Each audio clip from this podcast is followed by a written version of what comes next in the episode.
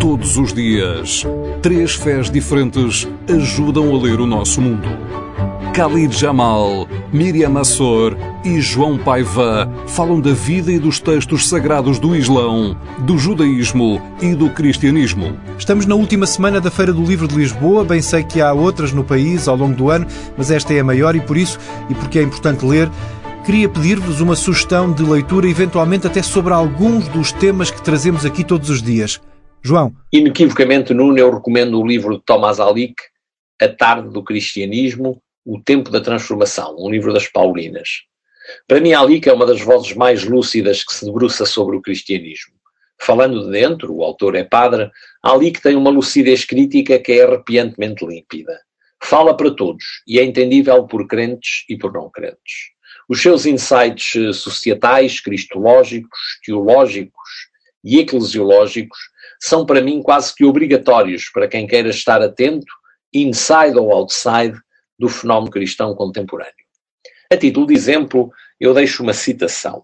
A um determinado ponto diz Alick: A verdade, que é o próprio Deus, subsiste na doutrina do magistério da Igreja, sem, porém, em nenhum momento da história se esgotar totalmente a plenitude do mistério de Deus. Como o conhecimento religioso recebido não preenche todo o espaço da vida espiritual, resta então um espaço para o questionamento crítico e para a dúvida honesta.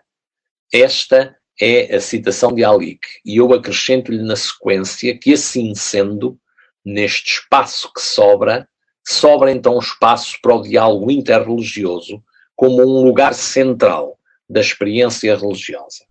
Khalid. Duas sugestões de leitura. Maomé o profeta que transformou o mundo, do meu amigo Muhammad Jabara, um jovem investigador notável e que traça um retrato íntimo do profeta mais amado do Islão, que nos transporta para um horizonte mental imaginário fabuloso. Editora Saída de Emergência. Segundo, E Como Defender a Fé Sem Levantar a Voz, livro traduzido para sete idiomas do conhecido Dr. Austin Ivory, presença assídua na BBC, Sky, Al Jazeera, entre outros, e que faz constar da capa respostas civilizadas a perguntas desafiantes. Promissor, não? O prefácio e coordenação é do meu amigo irmão católico Pedro Gil e a editora são as subejamente conhecidas Edições Paulinas. Um livro para terminar, Miriam. Sugiro Os Pessoa na Inquisição, as origens judaica e fidalga de Fernando Pessoa, de autoria de Jorge Martins, levada à estampa pela editora Âncora. Este livro, aliás, este rigoroso estudo aprofunda os antepassados do poeta a partir de, imagine-se, 205 processos inquisitoriais.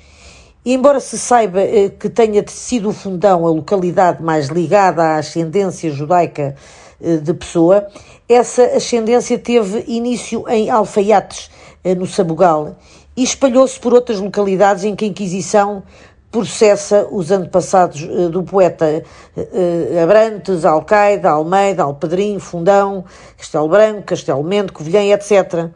As assumidas origens fidalga e judaica de Fernando Pessoa, apuradas por Jorge Martins, começam com Pedro da Cunha, o seu décimo avô paterno, cristão velho, casado com a cristão nova Brites do Mercado. Os derradeiros ascendentes eh, processados pela Inquisição foram os seus quarto avós, Diogo Nunes da Cunha Pessoa e a sua esposa e prima, Rosa Maria Pessoa. Ironicamente, diz-nos Jorge Martins, o poeta Fernando Pessoa não teria existido se a tentativa de fuga à Inquisição com destino à diáspora sefaradita, quiçá a Holanda, levada a cabo no ano de 1746 pelo seu quarto avô, tivesse tido êxito, pois muito improvavelmente o seu filho Gaspar, Pessoa da Cunha, casaria em Portugal e por conseguinte a existência de um poeta sem paralelo e quase próximo de Camões, não teria acontecido. Que mundo, meu Deus, sempre na TSF, a esta hora e também em tsf.pt e em podcast, a qualquer hora.